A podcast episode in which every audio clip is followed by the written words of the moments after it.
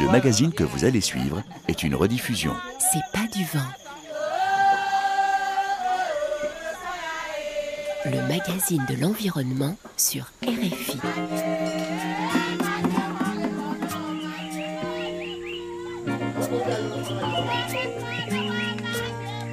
Anne-Cécile Bras.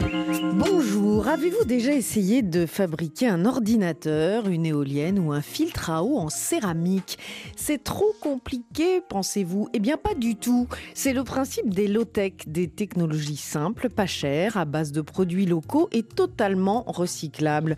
Longtemps cataloguées par les industriels et les investisseurs comme des inventions sympathiques sans avenir, les low-tech ou basses technologies sont désormais regardées de près et avec sérieux car elles répondent à la crise écologique que nous vivons.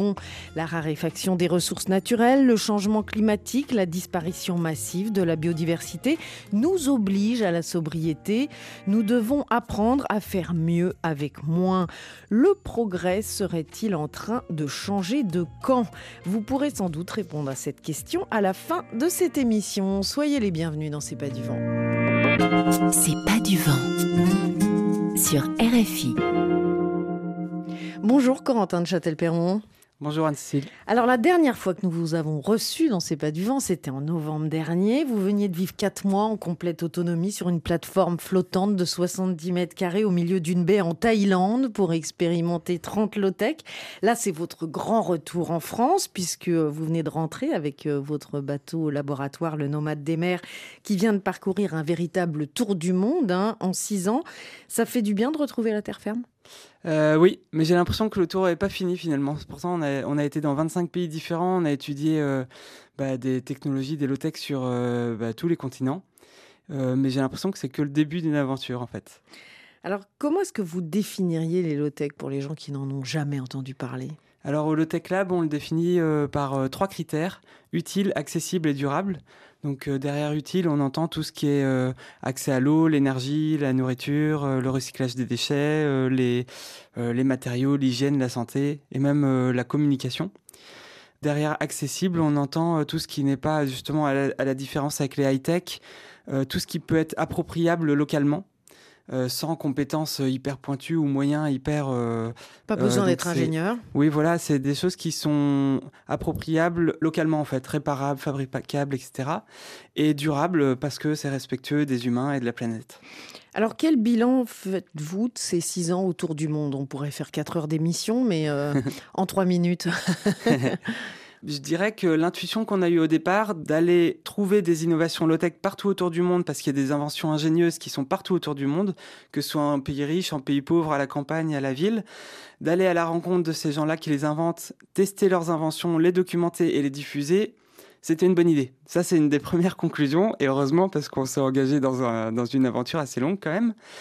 Et on s'est vraiment rendu compte que l'idée de s'appuyer sur des entrepreneurs locaux, sur des organisations locales pour résoudre des problèmes pourtant à échelle mondiale, mais mis bout à bout, tous ces entrepreneurs, des, centaines ou des milliers d'entrepreneurs locaux ou d'organisations locales peuvent venir répondre à ces enjeux euh, globaux de la planète euh, par tous ces savoir-faire et toutes ces technologies qu'on a vues, toutes ces low-tech. Et pour moi, ça c'est la bonne nouvelle, c'est de se dire que on peut envisager un monde où s'ils sont bien mis en réseau, tous ces acteurs locaux là, ils pourraient mettre en place des technologies, disons, répondre aux problèmes locaux grâce à des moyens locaux qui utilisent les ressources locales et qui s'inscrivent, qui sont implémentés dans une culture locale, une économie locale. Ouais, pour moi, ça c'est une bonne nouvelle et c'est peut-être la meilleure euh, conclusion de ce voyage-là. Et on va le voir, euh, ça prend de l'ampleur hein, à l'échelle du monde. Bonjour Philippe Biwix. Bonjour. Vous êtes ingénieur, vous avez publié de nombreux livres sur l'épuisement des ressources naturelles et vous êtes le directeur général de AREP, une agence d'architecture pluridisciplinaire qui relève, je cite, les défis majeurs de l'urgence écologique. C'est écrit euh, sur la page internet de l'agence. Alors comment est-ce que vous listeriez justement ces, ces défis majeurs de l'urgence écologique? Bah, j'ai peur qu'il commence à être bien, bien connu, malheureusement. Donc, effectivement, il y, avait la question du changement climatique et, peut-être que la décennie euh, qu'on a passée à, convaincre encore les climato-sceptiques euh, fait qu'on s'était focalisé sur ce, sur ce critère-là. Et puis euh, la biodiversité, évidemment, l'effondrement de la biodiversité, c'est invité euh, plutôt plus récemment, peut-être depuis, depuis quelques années. Et, en fait, on est en train de se rendre compte, alors entre autres avec les événements en Ukraine, mais pas que, euh, qu'il y a aussi une autre question, celle des ressources et que le monde en fait euh, dont on rêvait qu'il serait un monde euh, post-carbone à base essentiellement d'énergie renouvelable et puis d'électrification des transports et en particulier des voitures, et eh bien que ce monde-là en fait il va réclamer une extraction de, métaux euh, totalement hallucinante qui est probablement compliquée si on maintient le, même niveau de dépenses énergétiques qu'aujourd'hui, le même niveau de mobilité, le même niveau finalement de consommation hein, dans cette logique de on produit et on jette assez rapidement un certain nombre de choses. Et donc, ce sont ces défis-là, euh, en particulier donc des, ressources, de la question du recyclage, qui est extrêmement difficile encore. Il faut savoir que presque la moitié des métaux, on en utilise une soixantaine, la moitié euh, est recyclée à l'échelle mondiale à moins de 1%, parce que ce sont des usages très dispersifs, qu'on utilise dans plein de, petits objets différents, en particulier les objets de l'électronique, et qu'en fin de vie, bah, c'est un peu un cauchemar. D'ailleurs, c'est aussi un cauchemar pour les populations qui en font le recyclage plus ou moins formel. Hein. Euh, ça peut être en Afrique de l'Ouest, au Ghana, au Nigeria, au Pakistan, en Inde, en Chine.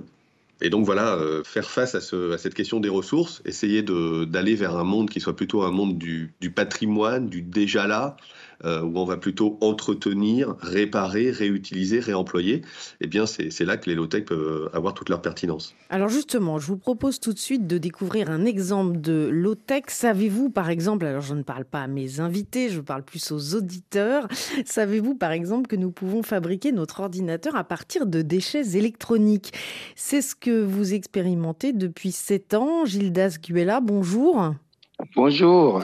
Vous êtes le directeur exécutif du Wakat Lab. C'est un laboratoire de fabrication numérique implanté dans six villes au Burkina Faso. Alors, comment est-ce que vous collectez déjà, on va partir du départ, les déchets électroniques?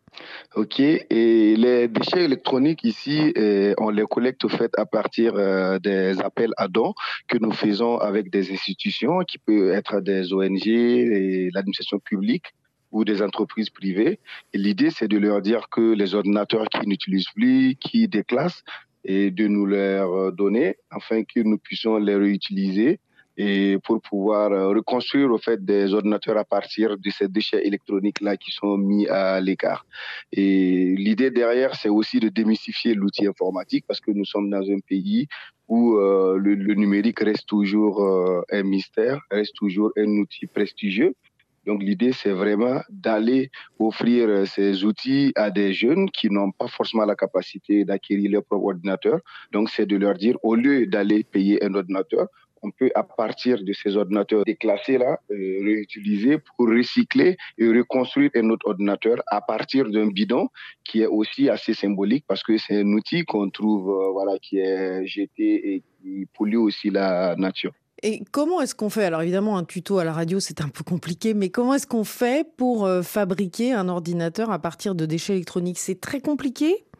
C'est pas compliqué. Au fait, le processus, c'est quoi? C'est à partir de la récupération, nous démontons tous les, unités centrales. Donc, une fois que nous les démontons, mais évidemment avec les participants qui doivent faire l'atelier, et nous testons les, les éléments un à un pour voir quels sont les éléments qui sont toujours réutilisables et les éléments qui sont toujours réutilisables, on, essaie de les confectionner pour en faire un kit complet. Donc, une fois qu'on arrive à avoir un kit complet, c'est à partir de ce kit maintenant que nous commençons à faire l'assemblage. Et quand nous récupérons les bidons, on les découpe.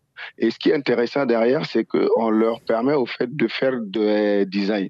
On a même souvent des enfants qui vont dire en famille avec euh, et qui vont dire à leurs parents qu'ils ont fabriqué un ordinateur. Et les parents, souvent, ils n'en croient pas et hmm. ils viennent nous voir et leur dire oui, les enfants, ils ont fabriqué un ordinateur.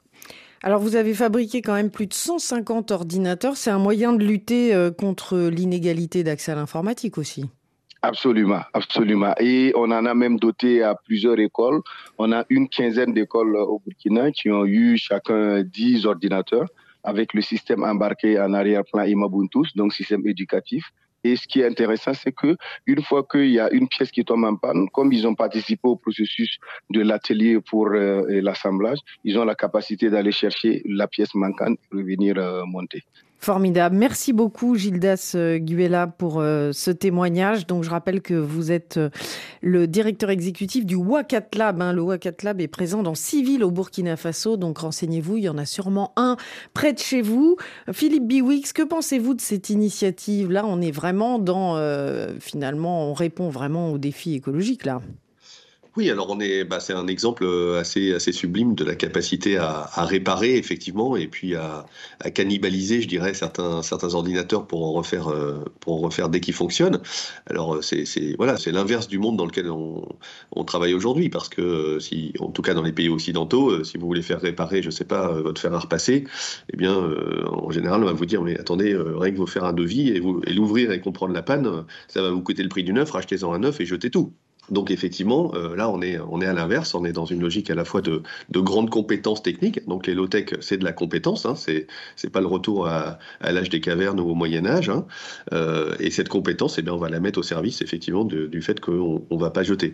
Donc c'est très intéressant. Alors après, je, je tiquais un tout petit peu, mais pas sur l'aspect, euh, sur la question de l'éducation, parce que je, il se trouve que je, me suis un, petit peu orienté sur, sur la, la numérisation de l'école. Enfin, le fait que peut-être c'est pas forcément une bonne idée de toujours tout numériser. Mais là, on est, on est plutôt dans une logique de, donner accès à un certain nombre de, de, savoirs avec des personnes qui, sinon, je pense, n'auraient pas eu accès à ce savoir universel de, Wikipédia et autres. Donc, euh, on va tout à fait dans le bon sens. Absolument. Corentin de Châtel-Perron, c'est formidable cette initiative. Ah bah, je trouve ça génial euh, de s'approprier les objets en fait qui nous entourent parce que bah, ça permet d'être plus résilient, c'est plus écologique et, euh, et ouais ça, ça, permet de contrôler un peu plus sa vie et le faire euh, justement dans un but euh, pédagogique aussi, parce que c'est au plus jeune âge qu'il faut apprendre euh, ce qui nous entoure et comment c'est fait, d'où ça vient. Enfin, moi, je suis toujours sidéré à chaque fois que je pense au petit déjeuner que je prenais quand j'étais petit, de me dire que, en fait, tous les ingrédients du petit déjeuner, chaque que ce soit mon couteau qui venait de Chine ou ma, tartine de pain dont les ingrédients, enfin, le blé avait poussé, je sais pas où, avec des engrais qui venaient de encore plus loin, etc. Enfin, on vit dans une complexité dingue quand même. Et euh, derrière un, ordinateur, on se dit que, enfin, qu'on peut rien comprendre et que ça vient de partout dans le monde et que c'est juste euh, inaccessible. Et en fait, euh, non, comme Gilda le prouvait, on peut se réapproprier même des objets comme ça et puis bah, mieux comprendre ce qui nous entoure.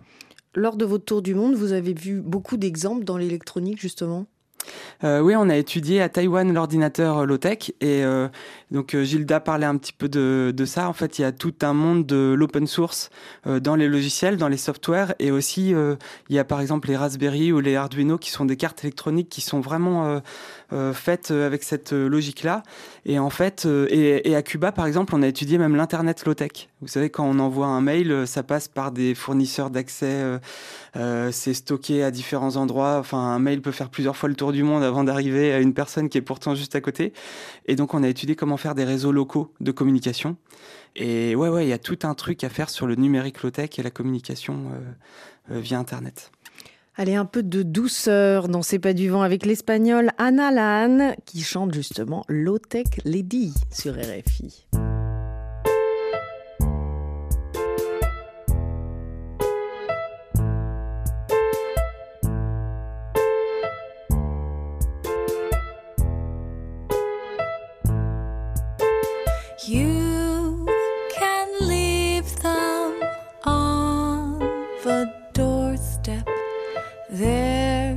no need.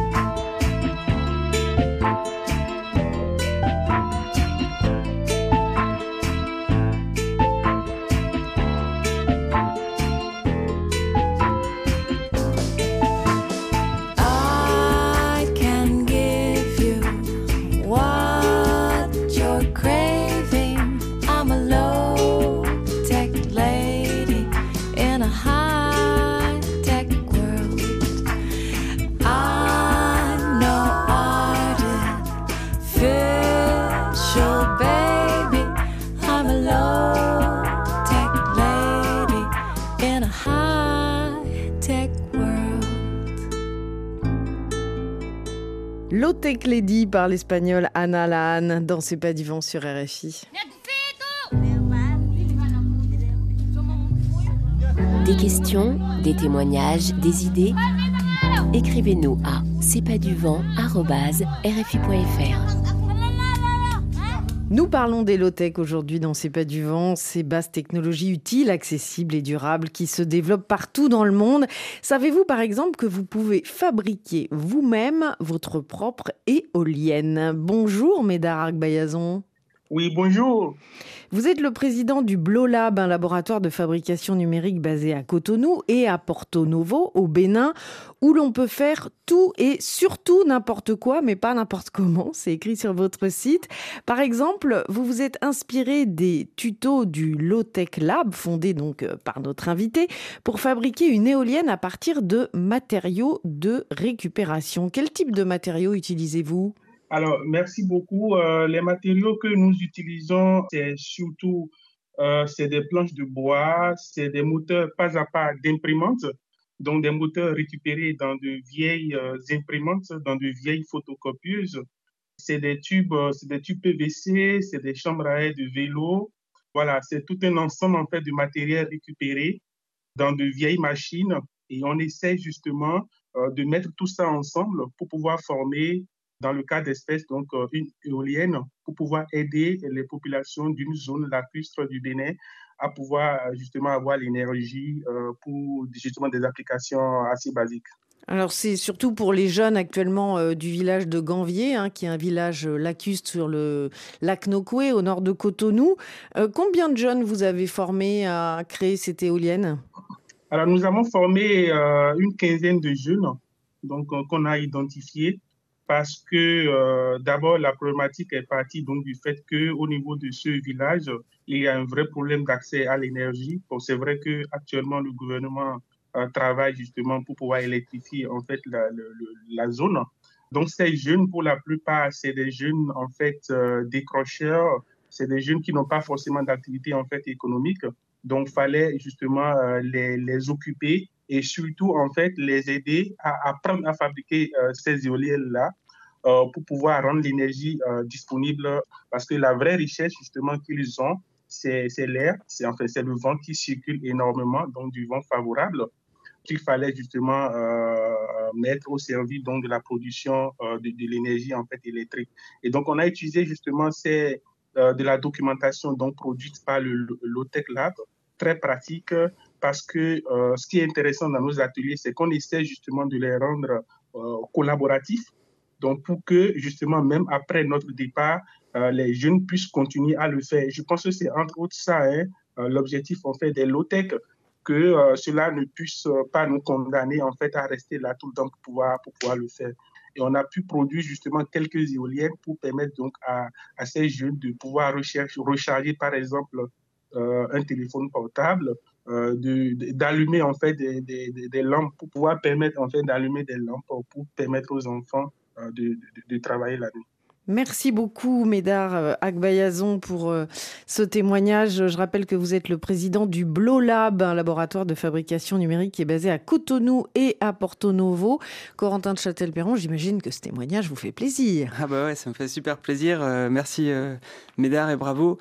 Euh, ouais, parce qu'en fait, toutes les low-tech qu'on documente, on les met sur une plateforme euh, wiki, donc c'est collaboratif et open source, qui s'appelle lowtechlab.org, il y a environ 150 tutos euh, actuellement sur la plateforme.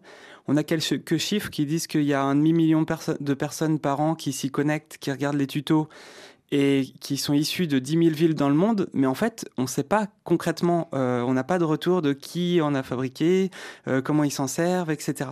Et donc, ça fait vraiment plaisir d'entendre un témoignage comme ça.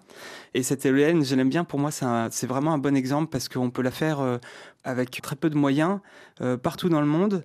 Et sur le bateau, nous, par exemple, on en utilise une.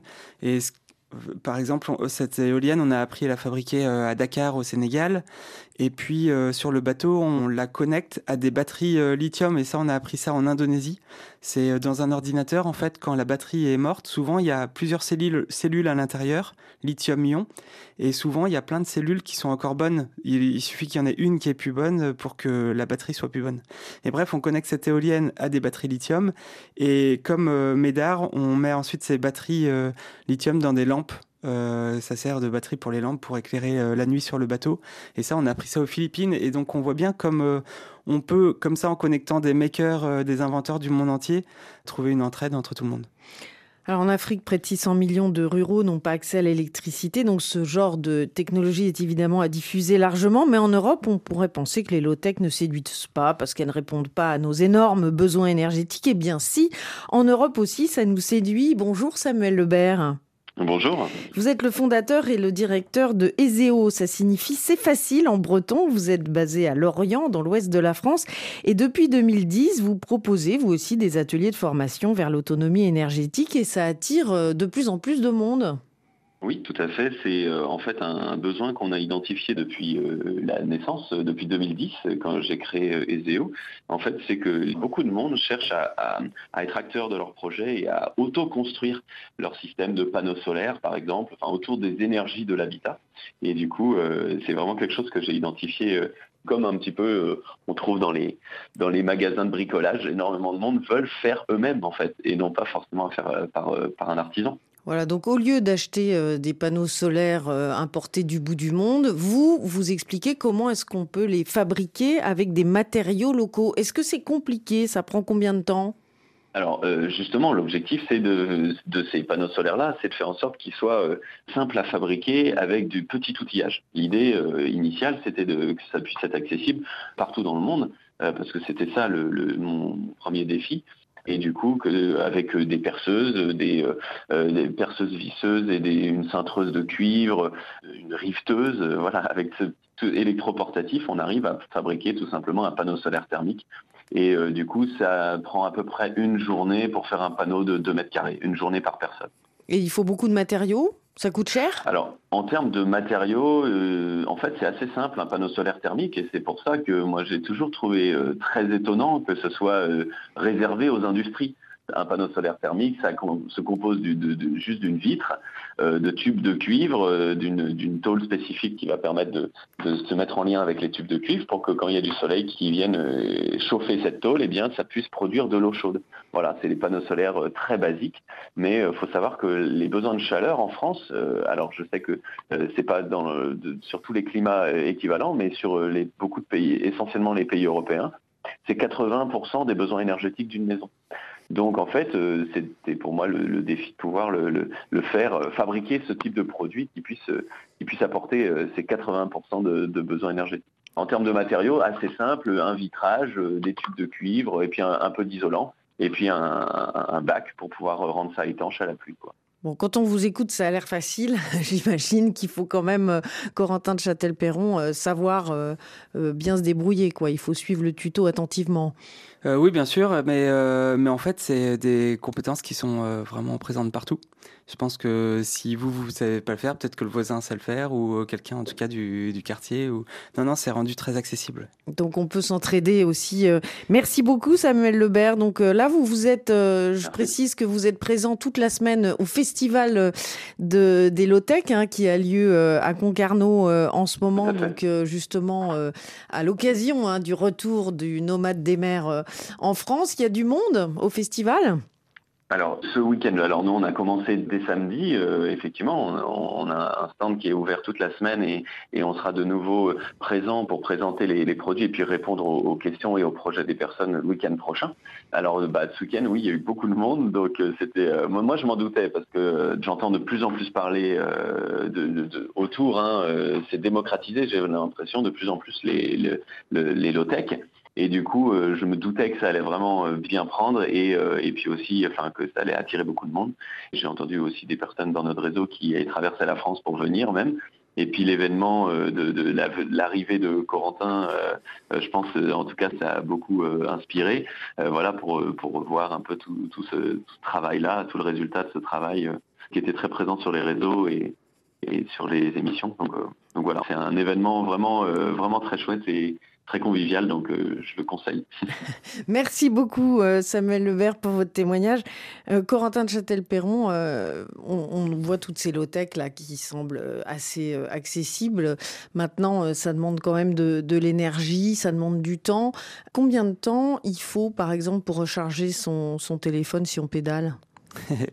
Quand on pédale, euh, alors ça dépend à quelle vitesse vous pédalez, mais sur le bateau, on a un générateur d'électricité euh, à pédale et en général, on produit du 4 euh, ou 5 ampères et donc ça, ça permet de recharger une, disons, 8 téléphones portables.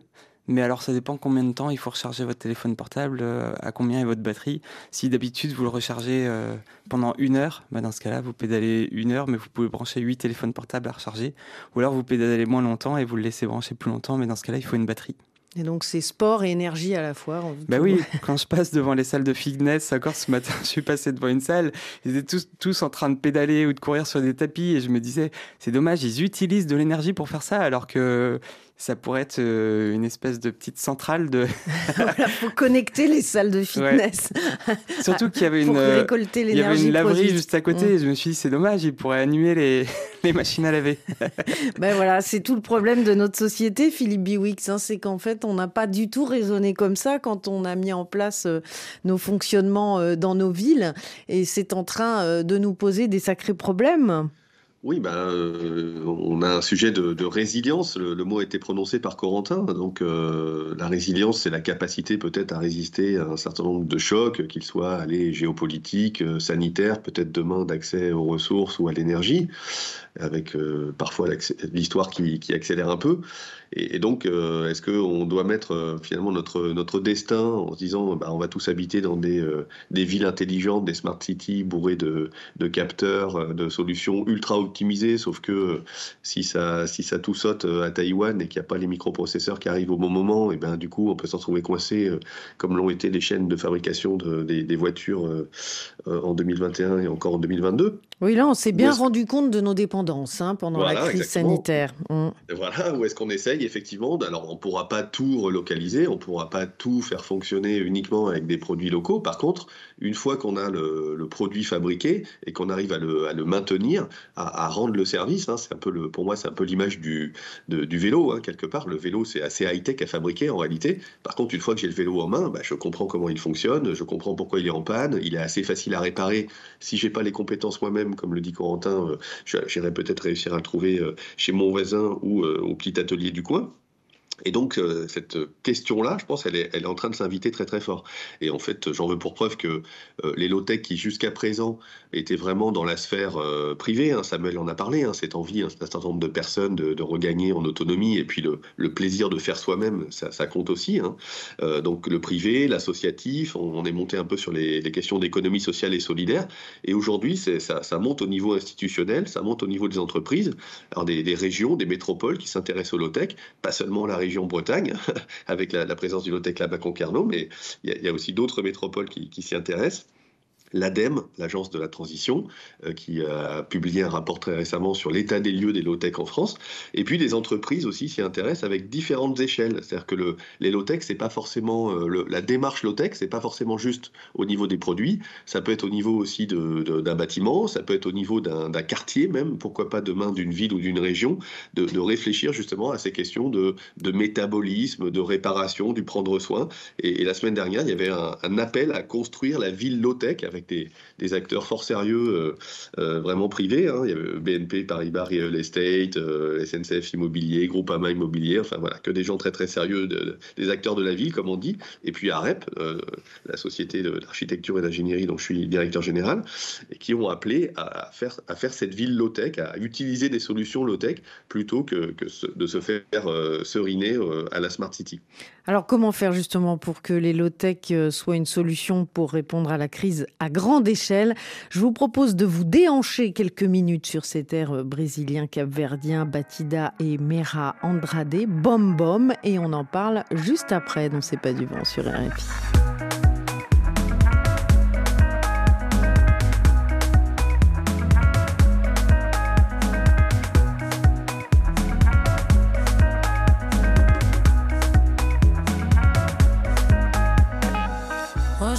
Para conseguir me levantar. Quando acordei, meu coração quase parou. Sei que sonhei, mas não consigo recordar. Eu me deixei até que a vida me chamou. Malessa.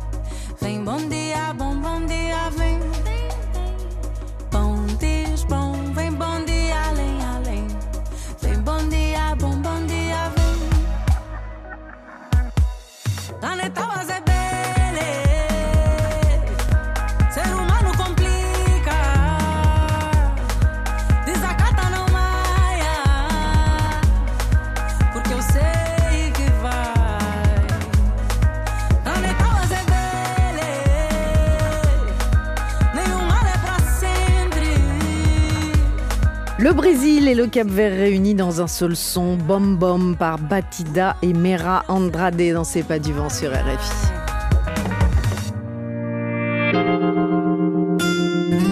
Des questions, des témoignages, des idées? Écrivez-nous à c'est pas du vent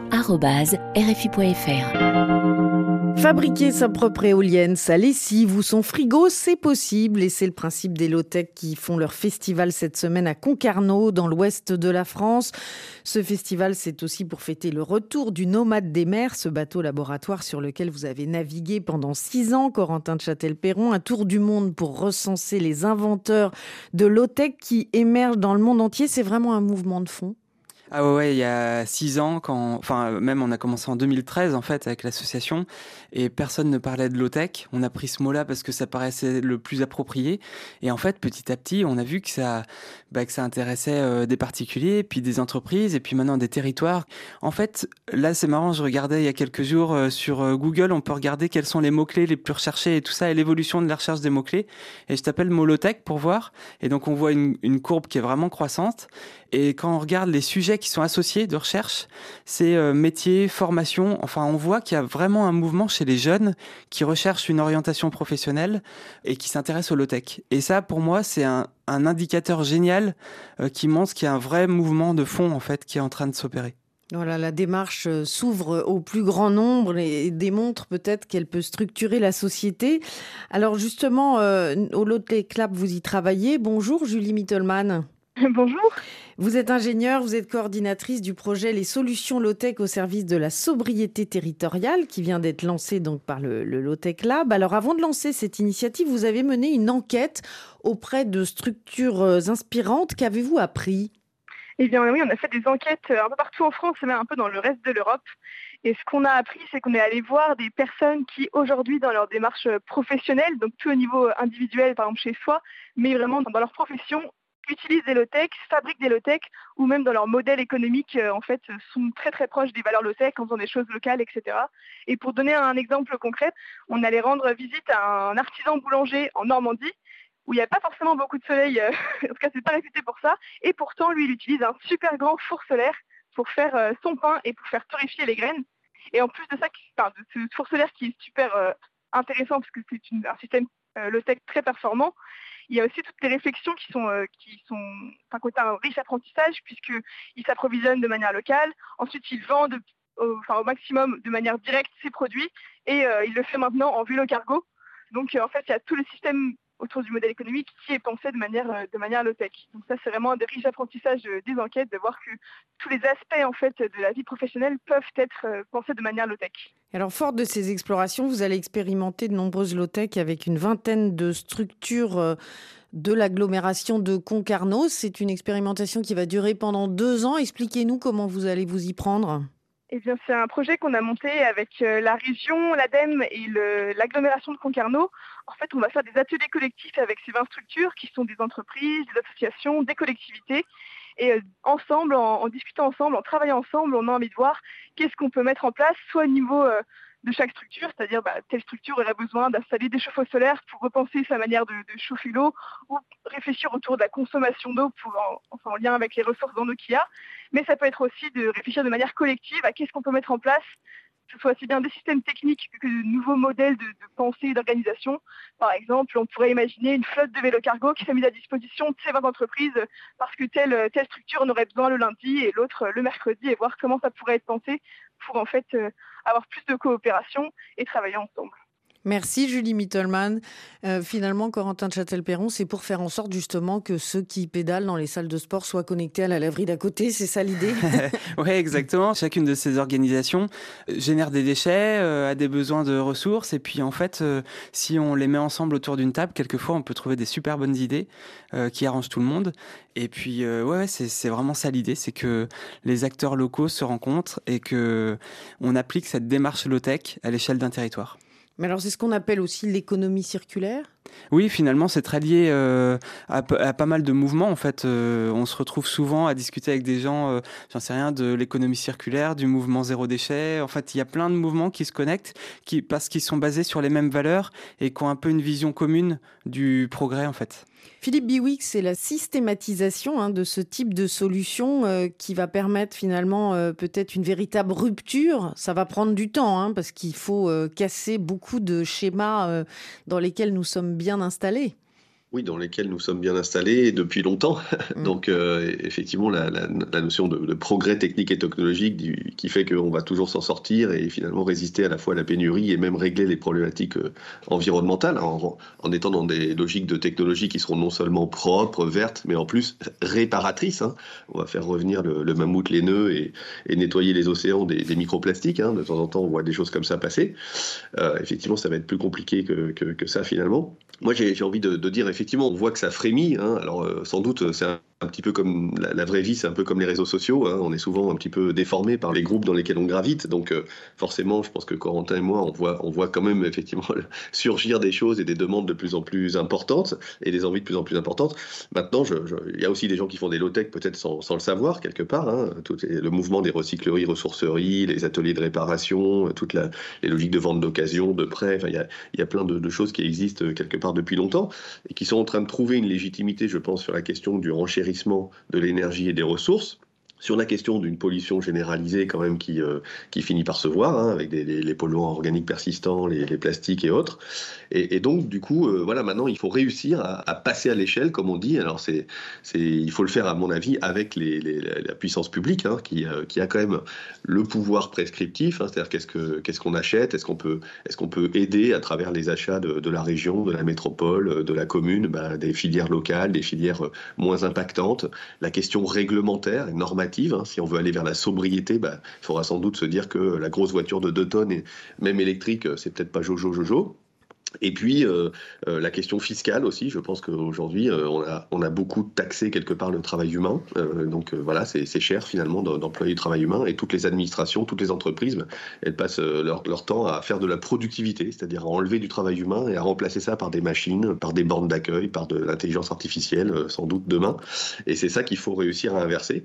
Donc on a besoin de, de voilà, de la, de, la, puissance publique et puis de la question aussi de l'exemplarité de l'envie. C'est-à-dire que de plus en plus de personnes disent, bah oui, ce truc-là, c'est quelque part, c'est d'une fulgurante modernité. Quoi. Les low-tech, c'est pas un retour au passé, c'est appliquer un nouveau logiciel, finalement, de, réduction de l'empreinte environnementale grâce à tout le savoir accumulé, euh, qui peut être aussi du savoir scientifique.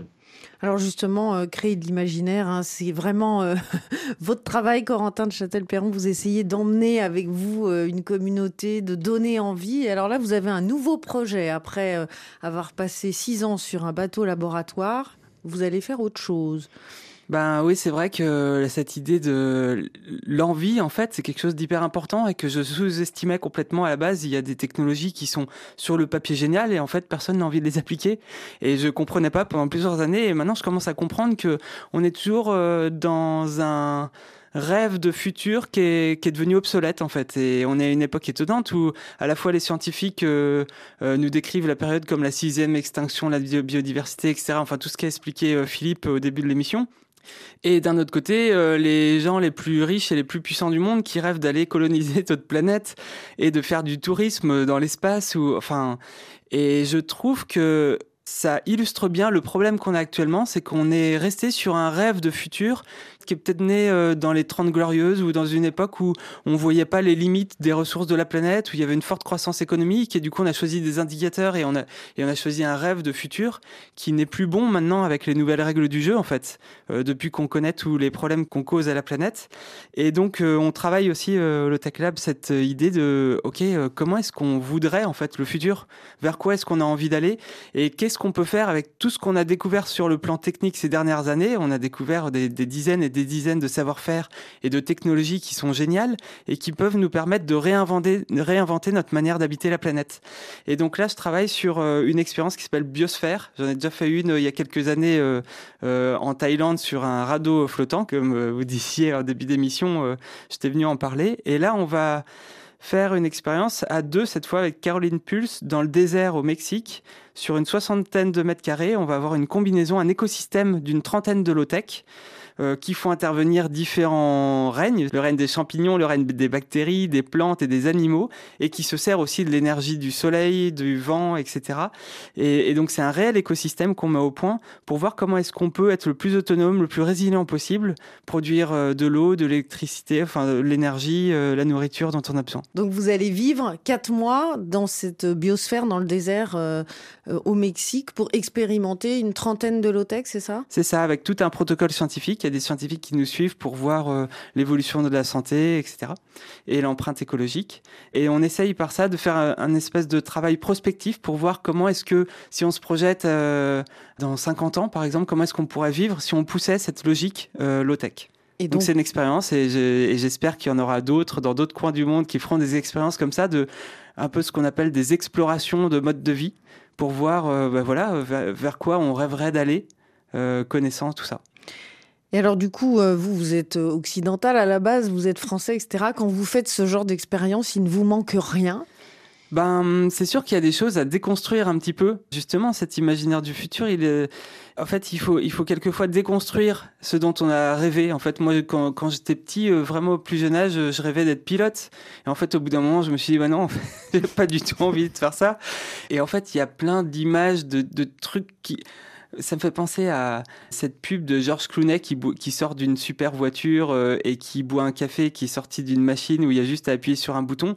En fait, c'est des trucs qui me faisaient rêver euh, il y a un moment. Puis petit à petit, je me suis dit, mais non, ça me fait pas rêver. Et en fait, il y a eu toute une phase de déconstruction. Et maintenant, non, il y a, a plus rien qui me manque. Quand je vis sur le bateau de manière euh, low-tech, c'est là que je me sens bien. Et, et j'ai envie justement de pousser cette déconstruction de choses pas forcément bonnes pour moi, pour mon, ma santé et mon épanouissement personnel et j'ai envie de construire euh, ben, un mode de vie qui soit plus adapté. Mais ça demande euh, une vraie euh, force individuelle, hein, Philippe Biwix, parce que tout ce qui est véhiculé par la science-fiction, par exemple, ne va pas du tout dans le sens de l'imaginaire dont nous parle Corentin de Châtel-Perron. Non, c'est sûr, mais c'est pour ça qu'il ne faut pas rester euh, tout seul dans son coin et que les low-tech, c'est pas juste du do-it-yourself et puis euh, essayer de bricoler sa douche euh, pour recycler l'eau et composter dans son jardin. On peut faire ça, mais il faut, il faut assez vite monter à, l'échelle supérieure et essayer de croiser des gens et justement dans tout ce tissu associatif.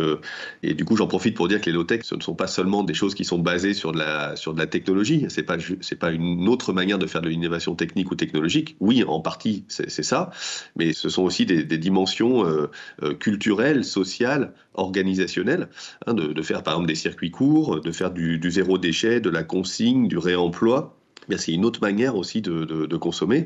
Et ce sont parfois plutôt des bougies référentielles à faire. Hein. Si, vous, vous essayez de, chauffer un petit peu moins chez vous euh, en hiver euh, en travaillant devant, votre ordinateur, j'en sais pas, c'est peut-être pas un très bon exemple pour nos, auditeurs africains, mais euh, bah voilà, pour éviter un effet rebond et, de chauffer plus en journée, bah, vous pouvez poser un plaid sur vos genoux et, et du coup, voilà, avec la couverture, vous allez avoir un sentiment de chaleur qui passe pas forcément par le fait de chauffer plus l'air. Donc au niveau de la sobriété, ça pourrait tout à fait intéressant. Et c'est de se dire c'est quoi le confort finalement? Et que euh, il s'agit pas forcément de renoncer à du confort, mais de se dire que le, la gabegie, le, gâchis est tellement phénoménal aujourd'hui dans ce monde du consommer jeté qu'on pourrait finalement en renonçant à assez peu de confort et, en offrant aussi du confort à ceux qui n'en ont pas évidemment eh bien, euh, s'organiser différemment avec une réduction de l'empreinte environnementale. Et c'est ça qui est, formidable, je trouve. Alors oui, ça demande de profondes évolutions euh, culturelles et, de nouveaux imaginaires. Comme on dit, c'est très à la mode. Mais c'est très à la mode, mais c'est réel. Merci beaucoup à tous les deux d'être passés euh, dans ces pas du vent. Toutes les coordonnées des laboratoires de Lotech que vous avez entendues dans cette émission sont disponibles sur la page de l'émission. Vous trouverez plein de tutos, on vous l'a déjà dit, mais on vous le répète sur le site lotechlab.org. Merci à François Porcheron pour la réalisation de cette émission et à vous, chers auditeurs, évidemment, pour votre fidélité. Prenez soin de vous et des vôtres. Nous nous retrouvons demain, même planète, même heure.